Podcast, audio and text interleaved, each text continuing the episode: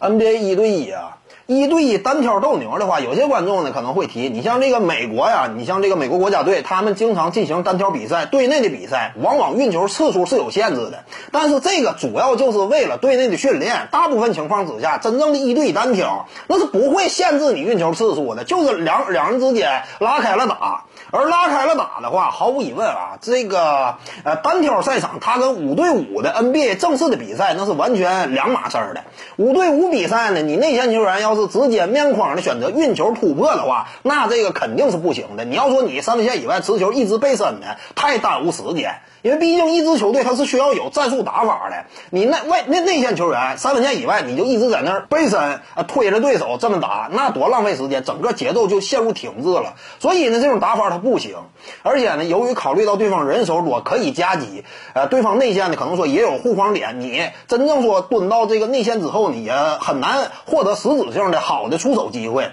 所以这是 NBA 赛场之上，可能说呢，吨位力量型的在一对一方面没能够展现出那么突。出的这个优势，但是在一对一的真正的斗牛领域当中，我告诉你，那就是大个打小个，完全强吃。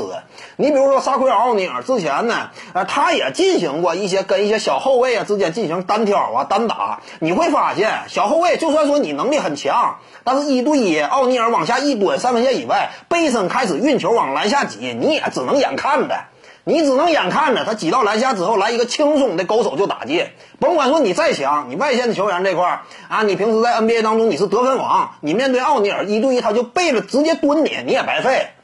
你至于说你进攻端这块呢，那你能保证每个球都进吗？但是人家奥尼尔低位一直蹲你，人家就能保证几乎每个球都进，你这就是差距。你这玩意儿多简单呢！真正的你要说一对一斗牛强吃，不限制运球次数，那内线中锋无解。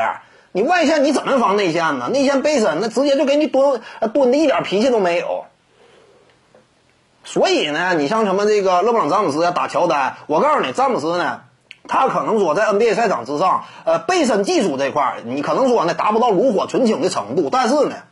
在一对一斗牛领域，这要说以胜负为目标的话。勒布朗詹姆斯那不需要说什么太扎实的技巧啊，我就靠身体直接把你顶到篮下，左手一架，右手一个小勾手，你就拦不住。那玩意儿主要就比拼的身体的基础能量，这就是真正的以胜负为目的的那种不限制这个运球次数的斗牛，真正展现出来的效果。那两个位置之间，体重大的、力量大的，那打那个瘦弱的，那就是一打一个准儿，你你断不着人家吗？